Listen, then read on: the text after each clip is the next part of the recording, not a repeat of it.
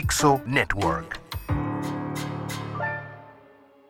Necesitamos la cercanía del médico. Ante cualquier duda, una clara respuesta de tu doctor de confianza. Pregúntale al doctor Paco Moreno. Hola, un gusto estar con ustedes nuevamente en este podcast hashtag Pregúntale al doctor Paco Moreno, donde contestamos tus dudas, tus preguntas, tus inquietudes sobre las enfermedades, las epidemias, COVID-19, vacunas y lo que vayamos enfrentando en cuanto a nuestra salud. Recuerda que estar bien informado te permite una adecuada medicina preventiva y prevenir enfermedades es lo más importante para tu salud. Todos tenemos dudas y es momento de resolverlas. ¿Qué es lo que se dice? Montserrat Bertrán. Nos pusimos en julio el cuarto refuerzo de la vacuna toda la familia. Tenemos la oportunidad de ponernos la nueva vacuna con las dos variantes. ¿Recomiendas ponerla a toda la familia? Montserrat, sí, efectivamente, la vacuna nueva de las dos variantes que salió recientemente en los Estados Unidos se puede aplicar dos meses después de haber aplicado el último refuerzo. Hay que recordar que esta nueva vacuna tiene una porción de la variante Omicron, que es la que ha predominado ella y sus subvariantes durante pues ya prácticamente un año, desde noviembre del 2021. Exordialex. Me preocupa mucho que ya la mayoría de los mexicanos tenemos más de un año de habernos vacunado y no traen más. Ya se anuncia variantes nuevas del virus y oleada para diciembre. Exordiales, tu preocupación la tenemos todos.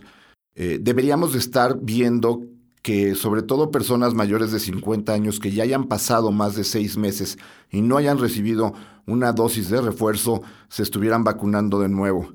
Eh, yo creo que depende también de nosotros el estar pidiéndolo, de alguna manera hacerles ver al gobierno que estamos muy interesados en que se tengan vacunas suficientes para que la población esté protegida. Ahora bien, eh, viene el invierno, hay que estar prevenidos y una forma de hacerlo es también con las otras medidas preventivas, no solo las vacunas. Me refiero al cubrebocas, al ventilar los espacios, al seguir haciendo reuniones en donde no haya grandes aglomeraciones. Así es que, pues, tenemos que usar las medidas que sabemos y exigir tener vacunas disponibles para que todos estemos bien cubiertos. R. Morpa. Ante el próximo invierno y sin contar con cuarta dosis Pfizer, adultos más de 60, ni tercera Pfizer a adolescentes que recién cumplieron 18, solo tienen dos porque el gobierno no compra, además de usar N95. ¿Qué vitaminas podrían reforzar mucosas y sistema inmunológico? R. Morpa. Mira, lo de las vitaminas y todas estas sustancias que se venden para tratar de mejorar tu sistema inmune realmente tienen muy eh, pobre beneficio. El mayor beneficio lo puedes lograr tú estando sana, eh, con cuidados en tu alimentación, haciendo ejercicio, tratando de descansar las horas que se debe. Se ha utilizado vitamina D sobre todo, D3, como un eh, suplemento, ya que hay algunos estudios que demostraron que los niveles bajos de vitamina D3 se asociaban a una mala evolución. Pero realmente para mejorar el sistema inmune no existe una mejor eh, medicina que tu propio cuidado de tu cuerpo. Así es que yo te invito a que comas bien, hagas ejercicio, duerman, estén tranquilos y eso nos va a ayudar a salir adelante de este invierno que esperemos no esté complicado con una ola como en los anteriores. Rufus 77. Tengo miedo de vacunar a mis hijos por los efectos secundarios de las vacunas. No nos hemos contagiado. ¿Qué tal que les pongo la vacuna y les quedan secuelas o arritmia, pericarditis, etcétera? Me saldría contraproducente. Rufus 77. Mira, los niños se vacunaron eh, al último que la población por varias razones. La principal es que el virus realmente no mostró, sobre todo en formas iniciales, una virulencia importante contra los niños. Sin embargo, conforme fueron apareciendo las variantes Delta y luego Omicron, empezamos a ver niños eh, con mayores enfermedades eh, severas eh, relacionadas con COVID y también ha quedado manifiesto que un porcentaje importante de los niños pueden tener COVID largo. las vacunas ya se han aplicado hasta el momento 12.750 millones de dosis y al menos 100 millones de dosis en niños. Y todas han sido lo suficientemente seguras como para que el beneficio de estar protegido por la vacuna supere en mucho el riesgo de que pueden tener algún efecto colateral. Yo sin duda te recomendaría vacunar a, los niños que puedan tener o tengan la susceptibilidad de enfermarse porque hay complicaciones y no queremos que por no ponerles la vacuna puedan tener COVID largo o algún problema respiratorio asociado a la propia enfermedad. Dora Dora Gómez E. Ante el brote de influenza en el país, en otros años me he puesto la vacuna de la influenza y me ha ido muy mal las dos veces que me la he puesto. ¿Piensa que me la debo de poner? Dora Dora, la vacuna de la influenza es una vacuna de virus vivos atenuados, entonces en algunas personas pues produce un cuadro eh, similar a una pequeña influenza. Lo que también se ha demostrado es que las personas que tienen este tipo de reacciones pueden tener una enfermedad mucho más seria si les da influenza, eh, la influenza natural. Entonces la recomendación es que te pongas la vacuna.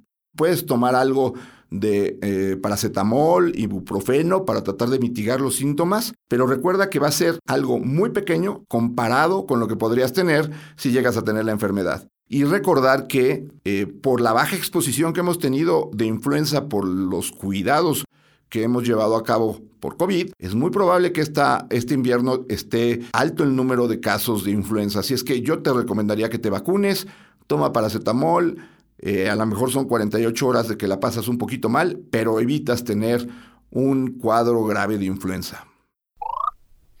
Lourdes 0626-0597. Si vas a Qatar, ¿qué vacunas serían necesarias? Lourdes, qué buena pregunta. Eh, me da gusto que puedas ir a Qatar. Ojalá y le eches porras a nuestra selección porque creo que va a necesitar y de muchas porras. Pero bueno, es un buen momento para reflexionar en qué vacunas necesito no solamente para viajar a Qatar, sino en mi vida normal. Qatar en sí no lleva ningún riesgo de una vacuna especial, pero si tú lees las recomendaciones de ellos, te dicen que debes de estar vacunado con hepatitis A y B, lo cual también debería ser en México. También hablan de una vacuna que se llama la vacuna del meningococo, que es una vacuna que previene una forma especial de meningitis, que también ya hay en México y que deberíamos de tenerla. También hablan de la vacuna de la triple viral, que deberíamos de tenerla en México, y también de la vacuna que protege contra tétanos, difteria y tosferina. Todas estas vacunas las deberíamos de tener también los adultos los refuerzos necesarios. Así es que no solamente échale porras a la selección, ponte tus vacunas y así seguramente todos van a ganar. Rufus 77. Leí que el COVID persistente causa parestesias. Yo tengo, pero no me he contagiado, solo vacunado. ¿Podría la vacuna también causarlas, en específico AstraZeneca? Rufus 77. Primero me gustaría que los que no saben qué son las parestesias entendieran cuál es este término. Se le llama parestesia a una sensación anormal que tiene tu cuerpo. La mayor parte de las veces sucede como un hormigueo que puedes tener en las manos, en los pies o en alguna parte de tu cuerpo. Esto puede ser asociado a múltiples causas, inclusive al propio estrés. Así es que no creo que sea ni una secuela de COVID, ni tampoco una secuela de la vacuna. Valdría la pena que te hicieras un chequeo completo, fueras al médico, te evaluara y viera hay eh, muchos tipos de neuropatía, es decir, de daño neural de los nervios periféricos que pueden producir parestesias. Una de ellos incluso es diabetes, que hay que recordar es una de las enfermedades más comunes en México. Entonces, no le echemos todo a la culpa a COVID largo ni al haber tenido COVID. Foli 26. ¿A qué se debe que en una familia que tuvo síntomas en garganta, tos y escurrimiento nasal, unos salieron positivos a COVID y otros no. El abuelo no se hizo prueba y no tuvo síntomas. ¿Habría alguna falla en la prueba? ¿Deben asumir que no tuvieron COVID o que sí? Folly. Aquí hay varios factores importantes. Uno, las pruebas de antígeno, las pruebas rápidas, no son 100% sensibles. Algunas, inclusive con Omicron, pueden tener una sensibilidad del 50%. Es decir, de cada 100 personas que tienen COVID, solo 50 van a ser detectadas por esas pruebas. Hay muchas pruebas en el mercado y desafortunadamente no todas tienen la misma eficacia. La otra situación es que puede haber gente que no se contagie. Las vacunas, hay estudios que demuestran que previenen seis veces el que tú te puedas contagiar. Desafortunadamente no lo hacen en forma del 100% y eso también ha sido una de las causas por las que las personas que están en contra de las vacunas dicen que no sirven. Recuerden que las vacunas sirven para evitar que una persona enferme gravemente, llegue al hospital o fallezca. Aquí lo que yo te diría es que lo más probable es que todos o hayan tenido COVID o haya habido personas que por su sistema inmune lo hayan podido evitar. Pero definitivamente si hubo contactos en casa, la mayor parte debe haber estado expuesto a, COVID. Rocío García García, ¿podría comentarnos si habrá vacuna bivalente para niños de 9 años pronto? Al igual que la de los adultos, a mi hijo le toca la tercera vacuna contra el COVID, pero no sé si mejor esperar a que salga bivalente para niños o aplicársela ahora. Rocío García, hasta donde sabemos, es muy probable que en el próximo mes aparezca esta vacuna de bivalente, es decir, la vacuna que tiene protección contra la variante original y la variante de Omicron, también en la población eh, infantil. Así es que si puedes esperar un par de meses, yo lo haría. Si tus niños llevan más de nueve meses de haberse vacunado de la segunda dosis, entonces adelántate y ponles una tercera y ya después eh, podrás ponerle un refuerzo en un par de meses. Lo importante aquí, más que otra cosa, es que no pase un largo tiempo entre una vacuna y la otra. Si van a ser 6, 7 meses, lo puedes hacer sin ningún problema. Si van a pasar más de 9 meses, mejor ponles el refuerzo. Katie Tan. Se anuncia vacuna para mayores de 18 a 60 años, disponible Cancino. ¿Es recomendable hacerlo? ¿Se puede aplicar el mismo día que la vacuna de la influenza? Katie Tan. Mira, la vacuna de Cancino ha sido una de esas vacunas muy controversiales eh, porque se hizo una vacuna que era inicialmente una monodosis, que también tiene como vector un adenovirus 5, es decir, un virus que es relativamente común en la población y por lo tanto su eficacia había estado cuestionada. Yo no creo que sea la vacuna ideal para ponerse como refuerzo, pero eh, desafortunadamente en muchos sitios no hay otra. Y no hay peor vacuna que la que no te pongas. Entonces, si llevas más de seis meses de tu última vacuna y te están ofreciendo cancino y no vemos posibilidades de que vaya a haber otra, ponte cancino. Y sí, con cualquier vacuna de COVID te puedes poner la vacuna en un brazo, y la de influenza en el otro brazo y así estás protegida contra las dos infecciones respiratorias más peligrosas que hay ahorita para el ser humano. Ilustra Klaus. ¿Cómo mantenemos fuerte el sistema inmune si estamos tan estresados? Ilustra. Pues es una buena pregunta. El estrés no es lo mejor para el sistema inmune. Pero lo que hay que tratar es buscar espacios de tranquilidad, espacios en donde comamos bien, eh, disfrutemos a la familia, aprendamos que esta pandemia nos enseñó que hay que disfrutar la vida y hay que disfrutar el día a día. Sí, la vida es estresante, no lo digo eh, nada más por decirlo, porque uno mismo lo sufre. Pero si no buscamos esos espacios de relajación, pues también no estamos permitiendo no solamente que tu sistema inmune no esté bien, sino que tu sistema nervioso, eh, tu estado de ánimo, etcétera. Busquemos espacios de relajación y tratemos de comer bien, dormir bien y ejercicio. Hay muchas personas que te pueden decir que haciendo ejercicio bajan en forma importante la tensión emocional. MEA 2019. ¿Es verdad que ya se acabó la pandemia? MEA 2019. No, la pandemia no ha terminado. El órgano oficial que puede decir si la pandemia ya terminó, es decir, el árbitro que va a decir cuándo se acabó este juego complicado que hemos vivido durante los últimos casi tres años es la Organización Mundial de la Salud. Desafortunadamente, como ha pasado con la pandemia, pues hay gente que quiere gritar en forma eh, pues de publicidad o por cuestiones políticas o por ganar confianza el que la pandemia ha terminado. Es verdad que estamos teniendo una disminución de casos y que probablemente el fin esté cerca. Pero te doy un dato.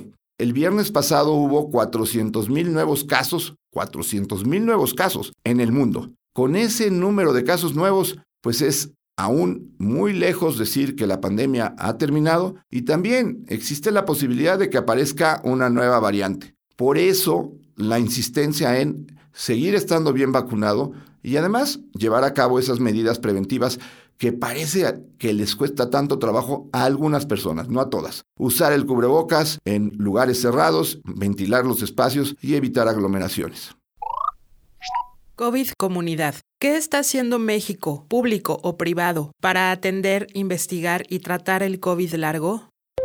COVID. Mira, están haciendo varias cosas tanto en la cuestión pública como privada. Hay que entender que esta situación, el COVID largo, aún es una entidad de difícil entendimiento cuyos tratamientos no están bien estandarizados, pero eh, al menos conozco, por ejemplo, que el Tecnológico de Monterrey tiene un programa de soporte de COVID largo que ha sido muy exitoso.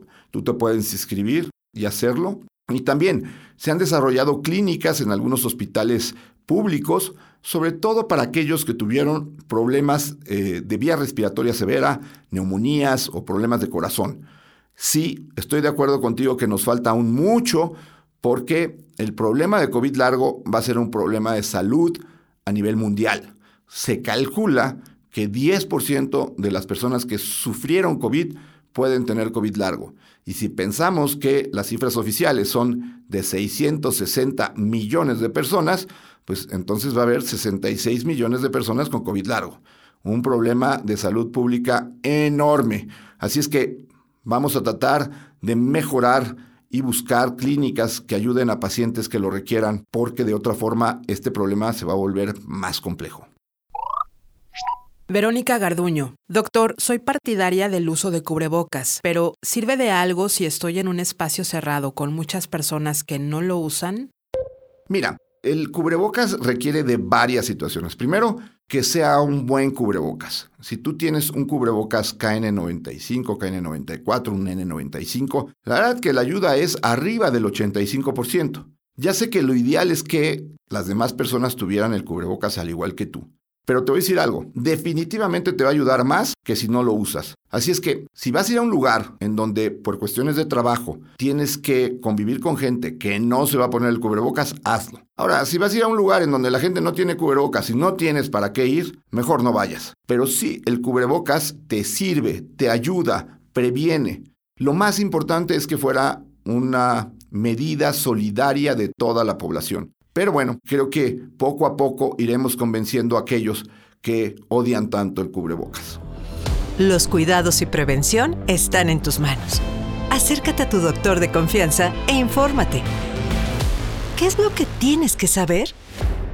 Muy buenas preguntas las del día de hoy y me interesa hablar de tres temas. Primero, se ha hablado mucho de que la pandemia ya terminó.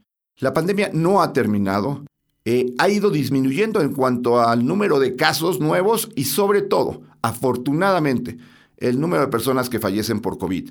¿Por qué? Por las vacunas, por la inmunidad previa, porque hay medicamentos, pero la pandemia no ha terminado. La persona que puede decir que la pandemia ha cambiado a endemia es la Organización Mundial de la Salud y ellos han manifestado claramente que todavía no hemos llegado a ese punto. ¿Que estamos más cerca? Sí, y por lo tanto, va a ser importante que este invierno nos cuidemos como lo hemos hecho los inviernos anteriores, usando cubrebocas, manteniendo espacios ventilados, cuidando a las personas vulnerables y, sobre todo, cuidándonos a nosotros mismos.